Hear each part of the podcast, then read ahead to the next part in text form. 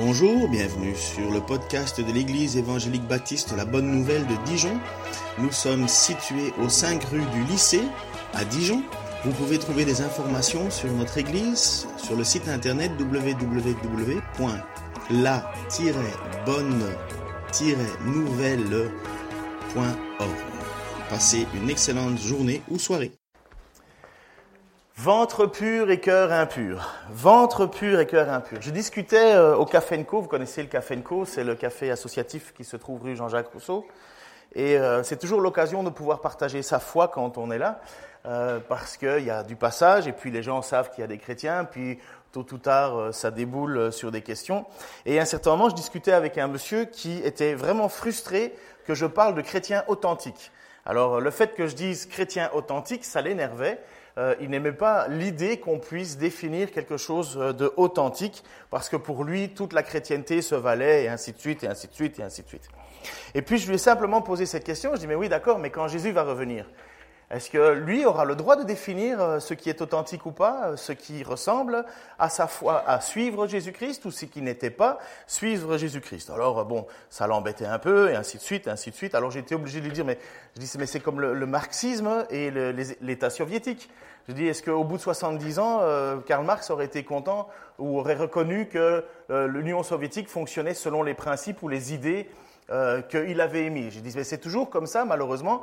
Il y a un moment où on s'écarte de la vérité, on s'écarte de quelque chose qui a été donné pour en revenir au même point en disant, mais vous voyez qu'il faut bien, à un certain moment, définir quelque chose d'authentique et pas. Et pourquoi je dis ça? Parce que justement, dans le passage qu'on va lire aujourd'hui, dans Marc chapitre 7, versets 14 à 23, où juste avant ça, donc c'était une histoire au sujet des pharisiens qui étaient venus interpeller les apôtres, enfin, et Jésus en disant, mais pourquoi est-ce que tes disciples ne se lavent pas les mains avant de manger?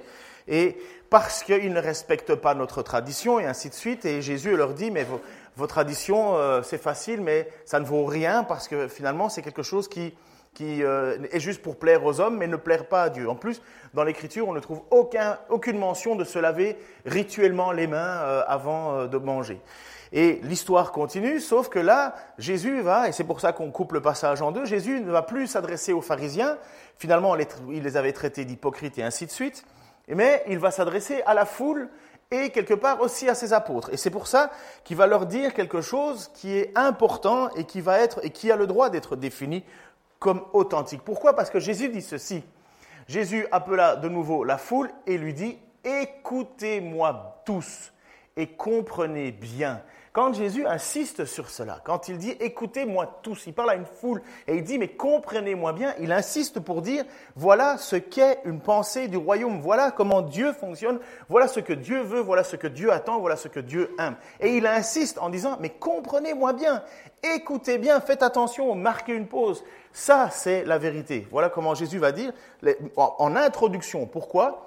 Parce qu'on est exactement dans cette période particulière et qui malheureusement revient sans arrêt, de faire la différence entre religion, et nous sommes facilement religieux, et ce que c'est que les règles du royaume de Dieu. Quand Jésus dit écoutez-moi bien, ça veut dire c'est le moment de te réformer, c'est le moment de, de, réfléchir à ce que tu fais, à ce que tu dis, à comment tu te comportes. Et Jésus insistant en disant mais comprenez aussi bien. Alors, le début, comme je vous ai dit, de cette intervention de Jésus, lorsqu'il dit écoutez-moi bien, c'est parce qu'il reprend les pharisiens qui, eux, sont avec des règles et des règles et des règles et des règles. Et je vous ai dit que les pharisiens avaient inventé 615 règles pour plaire à Dieu. Dans ces 615 règles, je ne sais plus il y en avait combien, mais je pense qu'il y avait 245 qui étaient des interdits. Tu peux pas, tu peux pas, tu peux pas, tu peux pas. Et finalement, Jésus va même reprocher alors à ces pharisiens, ces pharisiens qui sont des responsables religieux, il va leur reprocher de dire, mais avec toutes vos règles, finalement, vous annulez la loi de Dieu.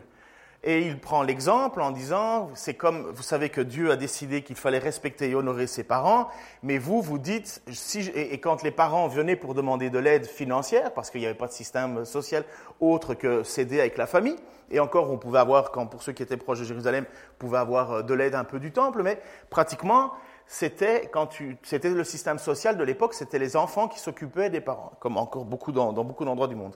Mais là, les religieux avaient décidé de dire, ah oui, mais l'argent que j'aurais voulu donner à mes parents, finalement, je l'ai consacré à Dieu. Il est corban, c'était un mot pour dire consacré à Dieu.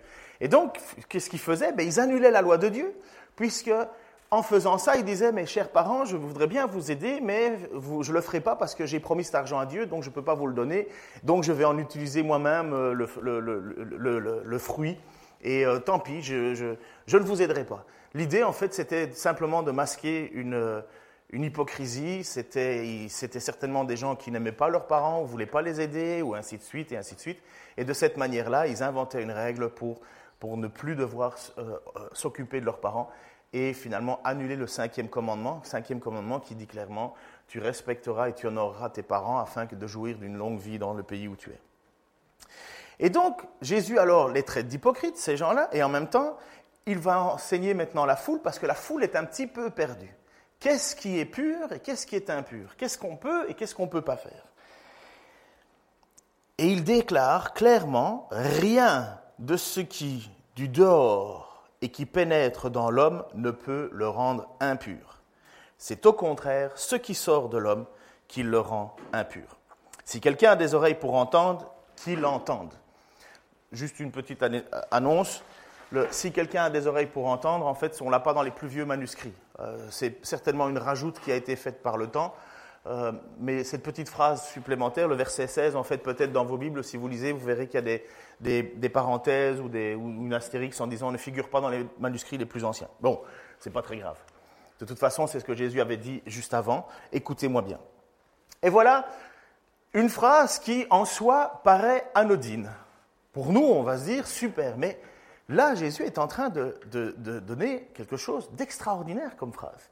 Il, vient de dire quelque chose qui semblerait annuler les prescriptions déjà données dans l'Ancien Testament. Est-ce que vous saviez que dans l'Ancien Testament, il y avait des règles alimentaires? J'imagine. OK. Alors, on va les lire tout de suite, mais Dieu a donné à son peuple des règles alimentaires claires. C'est donné dans Deutéronome chapitre 14. Je vous gardez en tête, Jésus déclare en ce moment, rien qui vient du dehors et qui pénètre dans l'homme ne peut le rendre impur. Dans l'Ancien Testament, il était dit, chapitre 14 de Deutéronome, vous êtes les enfants de l'Éternel votre Dieu, vous ne ferez donc pas d'incision sur le corps, ni de tonsure sur le front de votre tête. Vous êtes en effet le peuple saint pour l'Éternel votre Dieu. Et l'Éternel vous a choisi parmi tous les peuples répandus sur la surface de la terre pour que vous lui apparteniez comme un peuple précieux. C'est magnifique. Mais on voit que, vu que c'est un peuple particulier, il doit vivre avec des règles particulières. Il est le peuple élu, il est le peuple choisi, il est le peuple aimé, et c'est un peuple qui ne peut pas faire ou ne peut pas vivre comme les autres peuples. Il a des règles alimentaires à suivre. Gardez bien ça en tête. Vous ne mangerez rien d'abominable. Voici les animaux que vous pourrez manger. Le bœuf, le mouton et la chèvre, le cerf, la gazelle et le daim, le bouquetin, le chevreuil, le mouflon, la chèvre sauvage et toute bête qui a les sabots fendus en deux et qui rumine. Mais vous ne mangerez pas celles qui ruminent seulement ou qui, sont, ou qui ont seulement le sabot fendu, comme le chameau, le lièvre, le daman, car bien qu'ils je ne sais plus ce que j'ai écrit là derrière, malheureusement, ils n'ont pas de sabot fendu. Vous les tiendrez donc pour impurs. Le porc, lui, a les sabots fendus, mais il ne rumine pas. Vous le considérez donc comme impur. Vous ne mangerez pas de sa viande et vous ne toucherez pas à son cadavre. Parmi les animaux aquatiques, vous pourrez manger tous ceux qui ont des nageoires et des écailles, mais vous ne mangerez pas de ceux, ceux qui n'ont pas de nageoires et d'écailles. Vous les considérez comme impurs. Vous pourrez manger tout oiseau pur. Mais voici la liste d'oiseaux que vous, que vous ne devez pas manger. L'aigle, le gypaète, je ne sais pas ce que c'est, mais ça a des ailes. Le vautour, la buse, le faucon et toutes, les diverses espèces de milan, toutes les variétés de corbeaux, l'autruche, la chouette, la mouette et toutes les espèces d'éperviers, le hibou, le chat-huant et l'effré, le pélican, l'offré, le cormoran, la cigogne et les diverses variétés de hérons, la huppe et les chauves-souris. Vous considérez comme impur tout insecte ailé et vous n'en mangerez pas. Vous pourrez cependant manger ce qui vole et qui est pur. Vous ne mangerez pas une bête morte, vous, ne pourrez, pas, vous pourrez la donner à l'immigré pour qu'il en mange ou la vendre à l'étranger. Vous, en effet, vous êtes un peuple saint pour l'Éternel votre Dieu, vous ne ferez pas cuire un chevreau dans le lait de sa mère. Ça en fait toute une règle. Hein et maintenant, je suis sûr que la première chose que vous allez penser entre vous, c'est mince, je mange du porc. Oui, et qu'est-ce que Jésus a dit? Eh bien, rien d'impur. Ah ah. Eh bien, voilà. Et vous savez combien de chrétiens tombent dans le panneau encore aujourd'hui à vouloir s'imposer des règles alimentaires? En disant Ah oui, mais je l'ai lu dans Deutéronome. Euh, oui, mais tu n'es pas juif. Tu n'es plus juif. Tu n'as pas à t'imposer des règles alimentaires parce que c'est pas ça le problème devant Dieu. C'est pas ça qui rend impur. Et c'est là où Jésus rentre en confrontation maintenant avec ces pharisiens qui, eux, ont inventé des règles de pureté et d'impureté. Et finalement, Jésus va dire, mais vous savez, il n'y a rien qui rend impur. Le problème n'est pas dans ce que tu rentres, le problème est dans ce que tu sors. Et combien de fois on n'entend pas des histoires au sujet de ce que tu peux ou peux pas manger Mais ça n'existe pas pour des chrétiens. Il n'y a pas de règle alimentaire pour un chrétien. Parce que finalement, c'était une règle qui était pour le peuple de Dieu à l'époque. Une règle qui faisait que ce peuple, lui, était différent des autres peuples. Et Dieu, les ayant choisis, leur avait donné des règles alimentaires pour qu'ils se différencient des autres peuples. Pourquoi on ne pourrait pas manger un chameau et pourquoi on peut manger un bœuf et ainsi de suite? Quelles sont ces règles? Eh bien, il n'y a pas de question de, de pureté quelque part dans l'animal, la question, c'est le fait que le peuple a été mis à part et comme est un peuple mis à part, il est constamment obligé de se rappeler qu'il ne peut pas vivre et faire comme tous les autres peuples. Mes amis, vous pouvez continuer à manger du porc, vous pouvez continuer à manger euh, des... Comment s'appelle des, Allez, des poissons qui ressemblent à des serpents. Quoi? Des anguilles? Des anguilles, c'est super... Enfin, voilà, bref. Il y a, les fruits de mer. Manu serait malheureux avec une paella sans fruits de mer. ou seulement tu pourrais la vendre à des étrangers, ou à, la, limite. Mais non, vous voyez, toutes ces règles avaient leur signification. Mais quand Jésus vient, il vient tout chambouler. Et honnêtement, ça doit faire peur. Pourquoi? Mettez-vous à la place des apôtres. Depuis toujours, les apôtres et les disciples qui sont juifs, parce que là, à ce moment, le ministère de Jésus est particulièrement chez les juifs, depuis toujours, depuis qu'ils sont petits, on leur dit, il faut pas faire ça, il faut pas toucher à ça, il faut pas toucher à ci, faut pas faire ceci, faut pas faire cela, on n'a pas le droit de manger là. Et quand Jésus arrive, il vient dire cette phrase, rien n'est impur. C'est pas ça qui vous rend pur. N'oubliez pas que juste avant, il parlait à des responsables religieux hypocrites, qui certainement manger que de la viande et, des et, toutes sortes de nourriture pure. Mais en réalité, Jésus les traite d'hypocrites parce que leur cœur est dur. Et quelle est la plus grande impureté pour un chrétien, enfin pour un homme en général? C'est pas ce qu'il mange. Comme Jésus dit, vous mangez, et puis ça finit où? Dans les lieux secrets, Jésus va dire. Mais on sait très bien que le lieu secret, il y a une chasse. Mais c'est ça, Jésus est assez terre à terre. Et puis il va leur dire, mais vous savez le problème et l'impureté, elle vient non pas de ce qui rentre, mais ce qui sort. Et ça a toujours été le cas. Et dans l'Ancien Testament, lorsqu'on lit dans Ézéchiel chapitre 22, 1 à 16, ça va être dur, mais c'est dit et c'est annoncé de la part d'un prophète un peu avant la déportation, un peu avant que le peuple soit, pris en captivité et euh, euh, déplacé vers Babylone. Il perd le pays. Pourquoi? Parce que son cœur est impur. Ses pensées sont impures, sa manière de fonctionner est impure. Et le prophète est envoyé pour déclarer cette impureté à des gens qui vivent pourtant avec des règles alimentaires, soit pour les rendre purs ou impurs. Et voilà ce qu'il dit. L'Éternel m'adressa la parole donc au prophète euh, Ézéchiel, Fils d'homme, porte un jugement sur la ville pleine de meurtres. N'hésite pas à le faire et dénonce tous ces actes abominables. Dis-leur, donc c'est Dieu qui parle à partir de maintenant. Voici ce que déclare le Seigneur l'Éternel. Voilà une ville qui répand le sang au milieu d'elle pour faire venir le jour du jugement et qui fabrique des idoles pour se souiller. Tu t'es rendu coupable par le sang que tu as répandu et tu t'es souillé par les abominations que tu as fabriquées. Tu as ainsi précipité les jours de ton jugement et la fin de tes années arrive. Donc la déportation arrive, le peuple va se faire éjectés pour être envoyés à Babylone en deux fois en déportation. Mais Dieu envoie un prophète pour leur dire, regardez, vous êtes tellement souillés que vous allez tout perdre. Vous allez être rejetés pardon, du pays.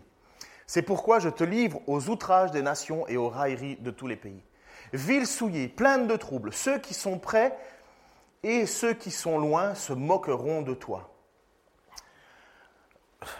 T'arrives à lire Moi, j'arrive pas à lire. Chez toi, tous les dirigeants d'Israël profitent de leur pouvoir pour commettre des meurtres. Chez toi, on méprise père et mère. Vous voyez ce fameux commandement qui revient. Chez toi, on maltraite l'étranger, on opprime l'orphelin et la veuve. On méprise ce qui est saint, on profane les jours de sabbat.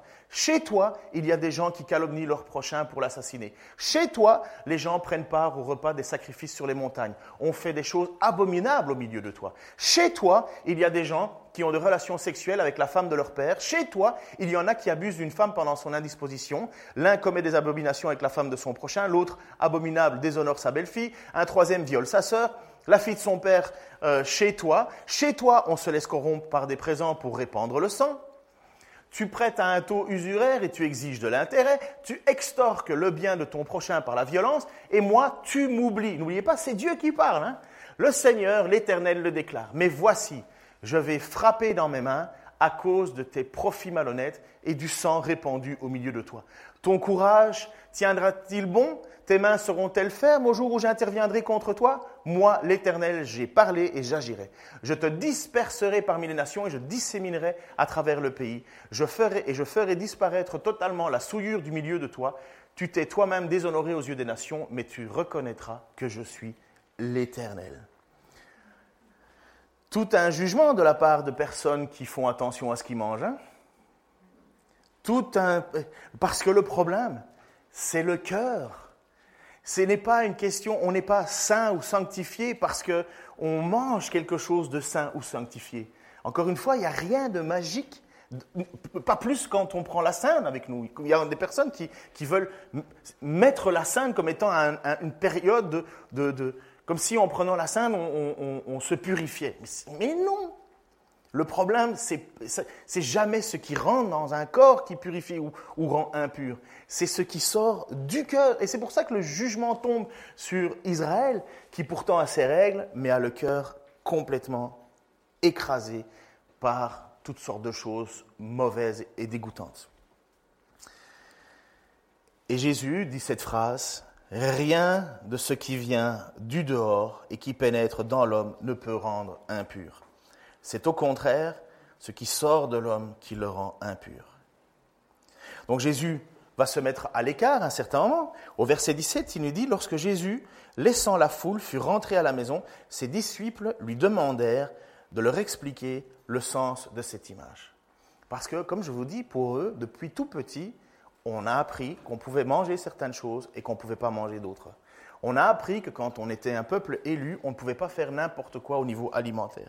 Et les apôtres sont certainement complètement retournés là.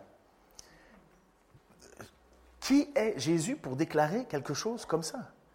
Qui est-il pour faire cela? Est-ce que vous imaginez si quelqu'un viendrait aujourd'hui au milieu de nous et vous dirait, euh, euh, voilà, bon, je vais dire un truc fou, ok, mais on ne vient plus à l'église en étant habillé, puisque dans l'Ancien Testament, avant la chute, nous étions nus et nana. Aujourd'hui, on viendrait. Vous imaginez notre tête, on serait là. Bon, à toute proportion gardée, mais vous comprenez ce que je veux dire C'est que on serait là en train de dire, mais non, c'est pas normal, c'est impur et ainsi de suite. Eh ben, à proportion gardée, bien sûr, et l'image vaut ce qu'elle vaut. J'imagine que pour les apôtres, ça doit être un choc d'entendre cela. Et c'est pour ça qu'il demande alors à Jésus de pouvoir expliquer ce qu'il vient de dire. Ils ne comprennent pas cette image-là. On est un peuple élu. On ne peut pas faire ce que l'on veut. Deutéronome 14 nous dit que l'on ne peut pas manger ça, pas manger ça, pas manger ça. Et toi, Seigneur Jésus, tu nous dis qu'on peut manger tout ce qu'on veut, que ça ne nous rend pas impurs.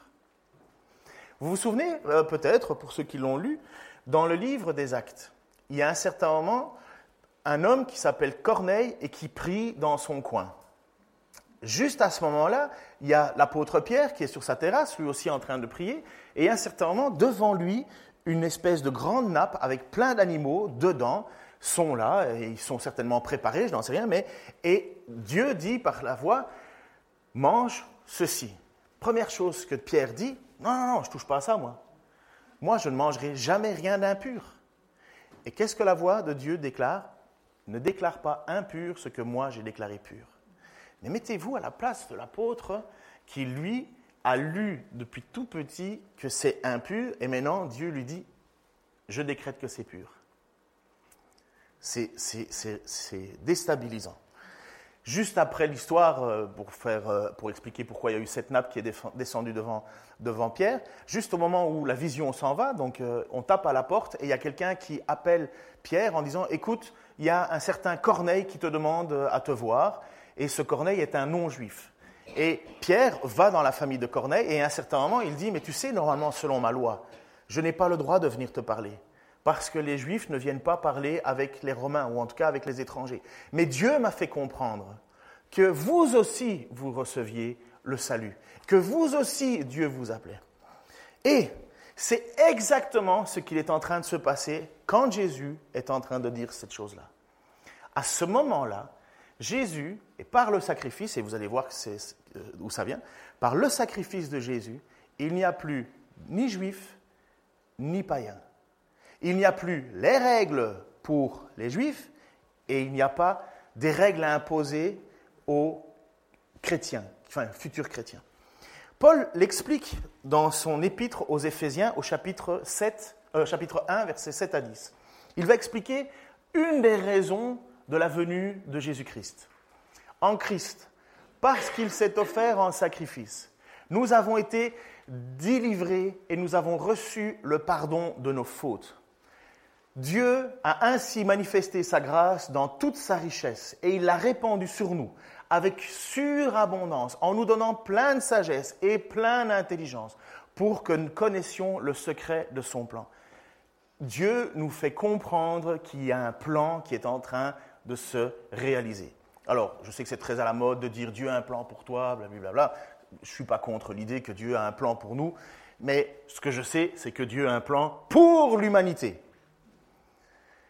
Ce plan, il l'a fixé, pardon, il l'a fixé d'avance dans sa bonté en Christ pour conduire les temps vers l'accomplissement. Selon ce plan, tout ce qui est au ciel et tout ce qui est sur la terre doit être réuni sous le gouvernement de Christ. Voilà que Dieu, voilà que Jésus vient dire aux Juifs de l'époque, c'est fini les règles alimentaires. C'est fini d'être le peuple à part.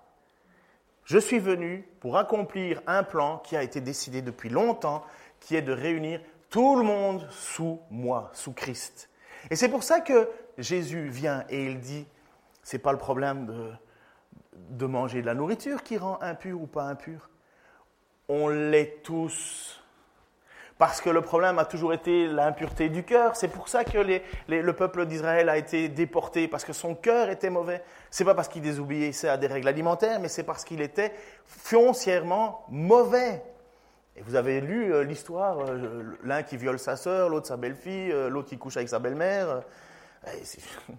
oui, mais attention, je mange cachère. Hein. Comprenez Mais ça, pour Dieu, c'est, ça méritait la déportation. Jésus va alors expliquer aux apôtres la raison de, son intervention. Donc il laisse là la foule, il laisse là les, les, pharisiens et il va maintenant se concentrer sur ses apôtres. Et il leur répondit, Ainsi vous aussi, vous ne comprenez pas?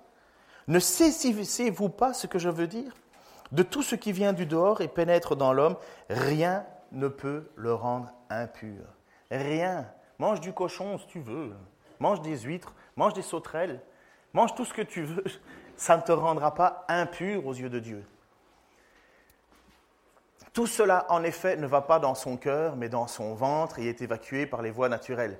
Il déclarait par la main que tous les aliments sont purs c'est quand. Euh, et il ajouta Ce qui sort de l'homme, c'est cela qui le rend impur. Et voilà le gros problème pour chacun d'entre nous. Car c'est du dedans, c'est du cœur de l'homme que proviennent les pensées mauvaises qui mènent à l'immoralité, au vol, au meurtre, à l'adultère, l'envie, la méchanceté, la tromperie, le vice, la jalousie, les blasphèmes, l'orgueil et à toutes sortes de comportements insensés. Tout ce mal sort du dedans et rend l'homme impur. Tout ce mal sort du dedans et rend l'homme impur. Comment, devant des affirmations pareilles, vous, moi, on peut se déclarer pur? Alors, qui n'a jamais été jaloux de ce que les autres ont? Même quand on pense qu'on a raison. Ouais, purée, euh, t'as vu, euh, il est au chômage, euh, il s'achète une nouvelle bagnole, hein, il doit faire des, il doit frauder, hein, ou ça c'est une jalousie, ou bien il peut y avoir l'immoralité. L'immoralité, c'est toute débauche sexuelle, toute, toute relation sexuelle hors mariage. Malheureusement, aujourd'hui, il y en a combien des, mariages qui, où tu as deux personnes, entre guillemets, vierges qui se marient? Faut... Hein, on est dedans. Hein. Le vol. Personne n'a jamais voulu voler quoi que ce soit Que lève la main ici parce que quelqu'un qui n'a jamais volé de sa vie. Depuis tout petit jusqu'à... Non, on, est foutu. Le meurtre. Alors vous avez peut-être jamais tué quelqu'un, à la limite des insectes, on va dire, ou une souris, ou un chat. n'ai jamais tué de chat. Mais bon. Mais combien de fois on n'a pas désiré... Euh, ou lui, ou peut-être même qu'on est allé plus loin. Peut-être même qu'on s'est bagarré euh, dans l'espoir de faire mourir. Le meurtre est en nous quand même. Ça, c'est ce qu'il dit à un certain moment. Au tout du dent, c'est du cœur de l'homme que proviennent les pensées mauvaises. Est-ce que vous avez ce même problème-là? Vous voulez vivre une vie pour Dieu honnête, droite, mais dans votre tête, il y a toutes sortes de pensées qui arrivent. Et puis tu es là en train de dire, mais pourquoi je pense à ça, Seigneur? Mais pourquoi j'ai cette image-là dans ma tête, Seigneur? Mais pourquoi je, je pense comme ça, Seigneur? J'imagine que je suis le seul à vivre des choses comme ça, euh, incapable de gérer mes pensées. Et pourtant, voilà, le problème, c'est que ça vient de moi, ça vient de, l'intérieur. Comment ça se fait que je pense à ça? L'envie. Qui n'a jamais eu envie? Mais dans l'envie, il y a l'avarice. Qui n'est pas avare? On sait qu'on pourrait aider quelqu'un, mais on se dit, hmm, on préfère l'accumuler. Mais tu ne l'emporterais pas au paradis, ton argent. Hein. La méchanceté tout ce qui viole la loi et la volonté de Dieu. Mais nous sommes méchants. Qu'on le veuille ou non, on est méchants. Le vice, la convoitise. Oh là là, et l'été, c'est encore plus dur pour les gars, mais j'imagine pour les fils pareil. Mais bon sang, le vice est facile de maîtriser nos yeux. Il y a un moment, tu sais même plus où tu dois regarder. Euh. As juste, tu vas te mettre des lunettes fumées, avec le fumé à l'intérieur. Parce que sinon, on met des lunettes fumées pour regarder ce qu'on veut et en disant tiens, il ne me regarde pas. On connaît hein, le principe des lunettes de soleil. Hein. Ce n'est pas que pour le soleil. Hein. La jalousie. On ne supporte pas, comme je dis, que quelqu'un ait plus que nous. On l'accepte pas. Moi, j'aime bien rigoler de ça. J'ai pas mal d'amis qui, ont des, bonnes situations financières et ainsi de suite. Et eux, ils râlent de moi parce qu'ils me disent Ouais, mais euh, tu as du temps. Je dis Ben ouais. Je dis, tu veux en plus que moi et mon petit salaire, je sois en plus esclave. Ça les énerve.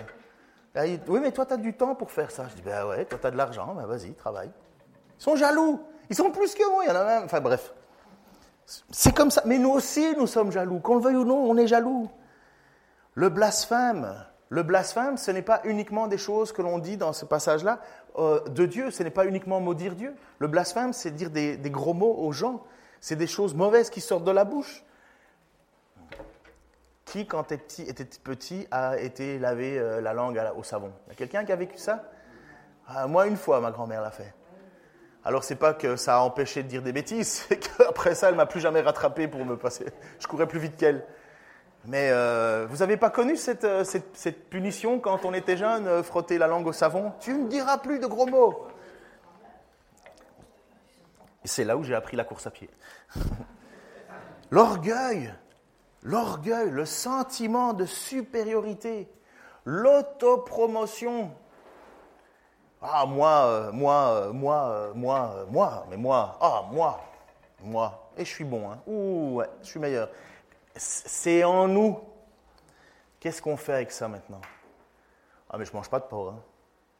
Quand j'étais plus jeune, j'avais toutes sortes de connaissances et je me souviens, c'était la période du ramadan. Alors une bonne partie de mes copains faisaient ramadan. Ils mangeaient rien, ils ne buvaient pas, ils crachaient par terre parce qu'ils disaient je peux pas avaler ma salive. Mais on fumait des joints, on, euh, vendait, on dilait, on volait, on tapait. Mais oh je, je, ne mange rien hein, en ce moment. Pour Dieu. Ou bien ceux, je pense que dans la religion catholique romaine, il y a le carême. Et alors on dit, ah non, mais pendant le carême, il faut être triste et compagnie. Euh,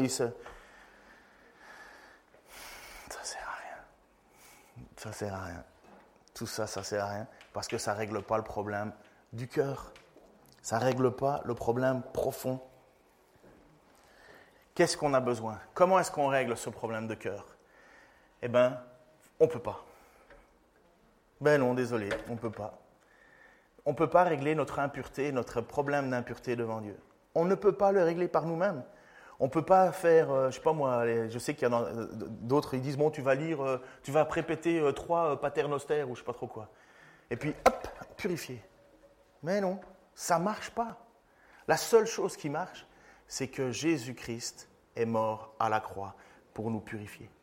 Si Dieu ne fait pas quelque chose, on n'y arrive pas. Et c'est pas parce qu'on s'est fait baptiser ou qu'on a donné notre vie à Dieu et que l'on veut marcher en tant que chrétien qu'on est devenu naturellement pur de l'intérieur. Non, c'est exactement le problème que l'apôtre Paul dit. Il dit le bien que je veux faire, j'y arrive pas et le mal que je veux pas faire, je le fais. Qui me délivrera de ce corps de mort? Grâce à Seigneur Jésus-Christ, c'est possible. Mais vous savez quand va s'arrêter la lutte? Quand vous allez mourir. Quand on va être débarrassé de cette enveloppe charnelle. Moi, je suis étonné parfois d'entendre des chrétiens qui, ils ont le droit, hein, mais de, de, regarder la mort avec peur et crainte. Et moi, je dis, mais enfin, ça va être la délivrance. Ça va être fini de lutter contre ces pensées qui arrivent partout. Alors, je ne dis pas qu'il ne faut, faut, pas se jeter du, pont euh, tous pour le plaisir d'être. Non, c'est pas ça. Mais ce que je veux dire, c'est qu'on vit avec nous, à l'intérieur de nous, et alors que c'est l'Esprit de Dieu qui devrait vivre en nous, eh ben on n'arrive pas encore, on continue à faire des bêtises, on continue à dire des choses qu'on ne devrait pas, on continue à être mal, mais heureusement, on a un avocat au ciel qui s'appelle Jésus-Christ, et quand il se présente devant Dieu, il peut dire, je l'ai purifié. Et c'est pour ça qu'on se tourne vers Dieu quand on a commis une faute et on dit, mais pardonne-moi Seigneur, je te demande pardon, je, je, Lave-moi de l'intérieur, je n'y arrive pas. Je n'y arrive pas. Aide-moi à contrôler mes pensées, Seigneur. Aide-moi à ne pas être jaloux. Aide-moi à ne pas vouloir le meurtre. Aide-moi à ne pas vouloir la méchanceté. Aide-moi à ne pas vouloir l'envie. Aide-moi. Mais Seigneur, pardonne-moi surtout, parce que j'y arrive pas. Et pourtant, tous les vendredis, je mange du poisson. Non. Voici ce que Paul va écrire à l'Épître aux Romains. Car personne ne sera déclaré juste devant lui, devant Dieu, parce qu'il aura accompli les œuvres demandées par la loi.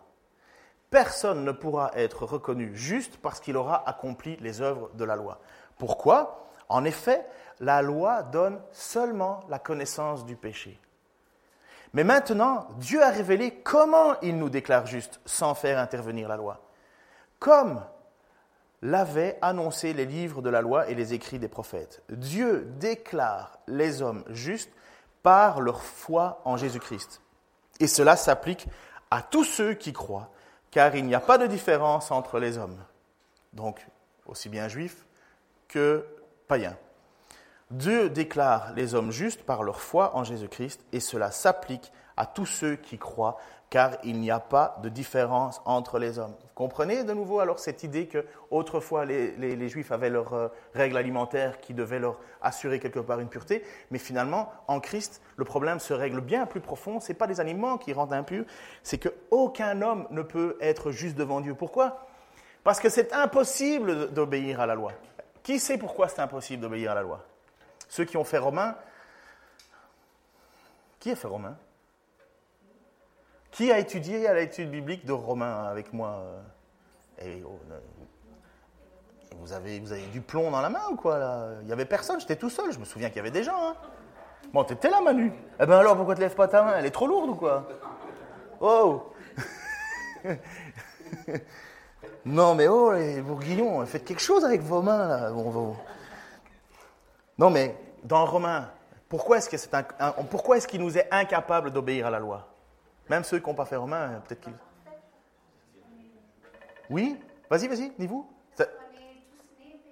Exactement Exactement. Le problème, c'est que le péché est en nous. Et la loi, qu'est-ce qu'elle fait? Elle met simplement en évidence le péché. On n'arrive pas à accomplir la loi. On voudrait bien le faire le mieux possible, le mieux possible. On n'y arrive pas. Pourquoi? Parce que nous sommes pécheurs. Naturels. Le corps est pécheur. Et c'est pour ça que Paul dit, mais quand est-ce que ça va s'arrêter, ça? À la résurrection. Semé corruptible, ressuscité incorruptible. Enfin bon, bref. Mais je m'étonne que j'étais si peu à Romain. Finalement, je vis des hallucinations. Oui, oui. Alors, on va régler les problèmes des mains après. Je vais mettre des ficelles et je vais tirer à la. Je vais mettre comme. C'est lui que Dieu a offert comme une victime destinée à expier les péchés pour ceux qui croient à son sacrifice. C'est pas pour tout le monde, c'est pour ceux qui croient en ce sacrifice. Ce sacrifice montre la justice de Dieu qui a pu laisser impunis les péchés commis autrefois, au temps de sa patience. Ce sacrifice montre aussi la justice de Dieu dans les temps présents, car il permet d'être juste tout en déclarant celui qui croit en Jésus. La loi, elle est accomplie en Jésus-Christ. Dieu ne laisse pas impuni les situations. Dieu ne laisse pas impuni notre péché. La seule chose, c'est que c'est Jésus-Christ qui prend la condamnation. C'est lui qui paye mon impureté, c'est lui qui le fait. Et en même temps, il me justifie moi. Donc je ne suis pas obligé de mourir à cause de mes fautes. C'est Christ qui meurt à cause de mes fautes. C'est clair ça? C'est la base du christianisme. Hein. Reste-t-il encore une raison de se vanter? Non, cela est exclu. Pourquoi? Parce que ce qui compte, ce n'est plus le principe du mérite, mais c'est celui de la foi. Voici donc en ce que nous affirmons. L'homme est déclaré juste par la foi sans qu'il ait à accomplir les œuvres qu'exige la loi. Ou alors Dieu serait-il seulement le Dieu des Juifs? N'est-il pas aussi le Dieu des non-Juifs? Et il est aussi le Dieu des non-Juifs. Et donc aussi bien le peuple qui avait les règles alimentaires ne pouvait être sauvé que par la foi, autant nous, croyants euh, euh, païens qui ne sommes pas juifs, nous sommes sauvés par la foi. La foi de quoi? La foi de dire, Seigneur, si tu ne payes pas pour moi, je ne peux pas y arriver. Pardonne-moi, j'ai besoin de toi. Alors, j'ai peut-être une confusion. Est-ce que le prochain passage, c'est ah ben tiens, j'avais deux, deux, conclusions. Donc euh, vous avez la conclusion B, j'aurais pu faire la conclusion A. Il y a un moment, Dieu, dans Ézéchiel, va déclarer prophétiquement qu'il va intervenir pour régler notre problème de pureté, d'impureté. Et c'est dit justement dans Ézéchiel 36, 22 à 29a. Donc à la fois, Ézéchiel vient pour annoncer la déportation du peuple, parce que ce peuple est un peuple impur, même s'ils ont des règles alimentaires, et ainsi de suite, et ainsi de suite. Et en même temps, il va annoncer que Dieu va intervenir pour nous rendre purs. Et voici ce qu'il dit. C'est pourquoi dit à la maison d'Israël, ainsi parle le Seigneur l'Éternel, ce n'est pas à cause de vous que j'agis de la sorte, maison d'Israël, c'est à cause de mon saint nom que vous avez profané parmi les nations où vous êtes allés je sanctifierai mon grand nom qui a été profané parmi les nations, que vous avez profané au milieu d'elles. Et les nations sauront que je suis l'Éternel, dit le Seigneur l'Éternel, quand je serai sanctifié par vous sous leurs yeux. Et je vous réitérerai, retirerai d'entre les nations, je vous rassemblerai de tous les pays, et je vous ramènerai dans votre pays. Je répandrai, et voilà la promesse, je répandrai sur vous une eau pure et vous serez purifiés. Je vous purifierai de toutes vos souillures et de toutes vos idoles. Je vous donnerai un cœur nouveau et je mettrai en vous un esprit nouveau. J'ôterai de votre cœur, j'ôterai de votre corps le cœur. Je mettrai en vous. Qu'est-ce que J'ai perdu des phrases. Je mettrai en vous mon esprit et je vous ferai en sorte que vous suiviez mes ordonnances et que vous observiez, mes, euh, et, et pratiquiez mes lois. Vous habiterez le pays que j'ai donné à vos pères et vous serez mon peuple et je serai votre Dieu. Je vous délivrerai de toutes vos souillures. Voilà la promesse qui a été faite à ce peuple-là. Voilà, et la conclusion A, comme ça je vous la donne aussi, voilà la conclusion A d'un vieux monsieur, Nicodème, on en parle souvent, un vieux monsieur pharisien qui demande, mais comment je fais pour avoir cette vie éternelle? Comment je fais pour aller au ciel? Comment je fais pour être pardonné? Comment je fais? Un vieux bonhomme, imaginez-vous les plus anciens, là, où vous ne savez pas où vous allez la semaine prochaine, euh, ou dans deux semaines, après, après votre mort. Vous êtes là et vous ne savez pas, vous êtes anxieux, vous dites, mais, mais je vais où si je meurs? Et on peut mourir d'un accident bête, hein. Mais je vais où si je meurs? Eh bien, Nicolas, il se pose cette question, mais je vais où si je meurs? Parce qu'il n'est pas fou, Nicolas. Il sait très bien qu'il ne peut pas accomplir la loi. Il ne peut pas y arriver. Et il ne se, certainement, je pense, c'est un homme humble qui n'est pas en train de se dire, je suis pharisien, je suis sur la liste. Non, il, il est devant Jésus. Et voilà ce que Jésus va lui dire. Vraiment, je te l'assure, à moins de renaître d'en haut, Personne ne peut voir le royaume de Dieu. Comment un homme peut-il naître une fois vieux? Ce monsieur, il se dit, mais je vais faire comment? Vous imaginez pour le moment à quoi il pense le monsieur? Il dit, maman, j'ai une mauvaise nouvelle à te dire. Je vais devoir renaître. Non, il ne comprend pas pour le moment. Et voilà ce que Jésus lui dit. Il ne peut, alors il ne peut pas retourner en avance. Vraiment, je te l'assure, reprit Jésus, à moins de naître d'eau, c'est-à-dire d'esprit, personne ne peut rentrer dans le royaume de Dieu. Ce qui naît d'une naissance naturelle, c'est la vie naturelle. Ce qui naît de l'esprit est animé par l'esprit. Voilà ce que Jésus-Christ a accompli pour nous. Voilà ce que Dieu a accompli pour le peuple. Il nous purifie d'une eau pure. Et voilà pourquoi Jésus dit, ce n'est pas ce qui rentre dans la bouche d'un homme qui le rend impur. C'est pas ça. C'est ce qui sort du cœur. Et le problème, c'est que tu ne peux pas le changer toi-même ton cœur, même si tu as envie. Combien de fois on n'a pas fait des promesses, comme ma mère disait, des promesses d'apothicaire Tu promets quelque chose, je promets, je ne ferai plus jamais. Et deux semaines après, ou une heure après, parce qu'on n'arrive pas. Et bien voilà le cadeau que Jésus a fait, et que Dieu nous a fait. Voilà que Dieu veut, et je ne sais pas où tu en es dans ta vie personnellement, hein, mais c'est le seul moyen d'être purifié, le seul moyen d'être devant Dieu euh, lavé. Parce que des bêtises, là, on en fait tout le temps, tout le temps, tout le temps, tout le temps. Seigneur, je te remercie pour ta grâce. Au plus j'étudie ta parole, Seigneur, en ce moment dans l'évangile de Marc, au plus je suis émerveillé de ce Dieu que tu es, qui offre la seule solution possible, la seule solution valable. Seigneur, comment est-ce qu'on pourrait nous lever la tête ou lever le nez en se sentant supérieur, Seigneur? Comment est-ce que nous pourrions imaginer pouvoir voir une paille dans l'œil de notre voisin sans voir la poutre dans le nôtre, Seigneur? Nous sommes impurs devant toi. Mon cœur, mes pensées, Seigneur, sont impurs devant toi. Mes luttes de chaque jour, Seigneur, me prouvent que j'y arrive pas. Et pourtant, au fond de nous, Seigneur, c'est vraiment notre désir. On veut te plaire, Seigneur. On veut marcher comme toi, tu le demandes, Seigneur. Et Seigneur, je te remercie que tu as tout payé. Je te remercie que tu offres encore et tu tends encore ta main à tant et tant de monde, Seigneur, pour régler ce problème une fois pour toutes. Merci, Seigneur, parce que tu continues à te présenter devant Dieu. Tu continues à te présenter en ce moment et tu présentes tes mains percées pour nous. Seigneur, merci parce que tu as décidé que ton sang coulerait. Merci parce que tu as décidé que c'était le meilleur moyen et le seul et unique moyen de pouvoir être sauvé. Seigneur, je voudrais être et je veux être un chrétien authentique qui croit à cela. Et je te prie, Seigneur, de m'aider et de, de faire en sorte que j'obéisse à ta volonté, que j'obéisse à tes paroles. C'est mon plus grand désir, Seigneur. C'est notre plus grand désir. Je te prie pour ceux qui sont écrasés par leurs fautes, qui se demandent comment s'en sortir, Seigneur. Je te prie que tu fasses miroiter devant eux toute la grandeur de ta croix, si on peut se vanter de quelque chose, Seigneur, c'est de ta crucifixion. Et si on peut avoir espoir, Seigneur, c'est que tu es ressuscité. Tu as vaincu la mort. Tu nous as montré, Seigneur.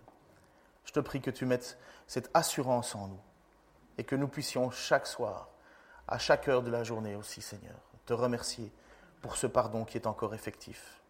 Dans le nom de Jésus-Christ. Amen.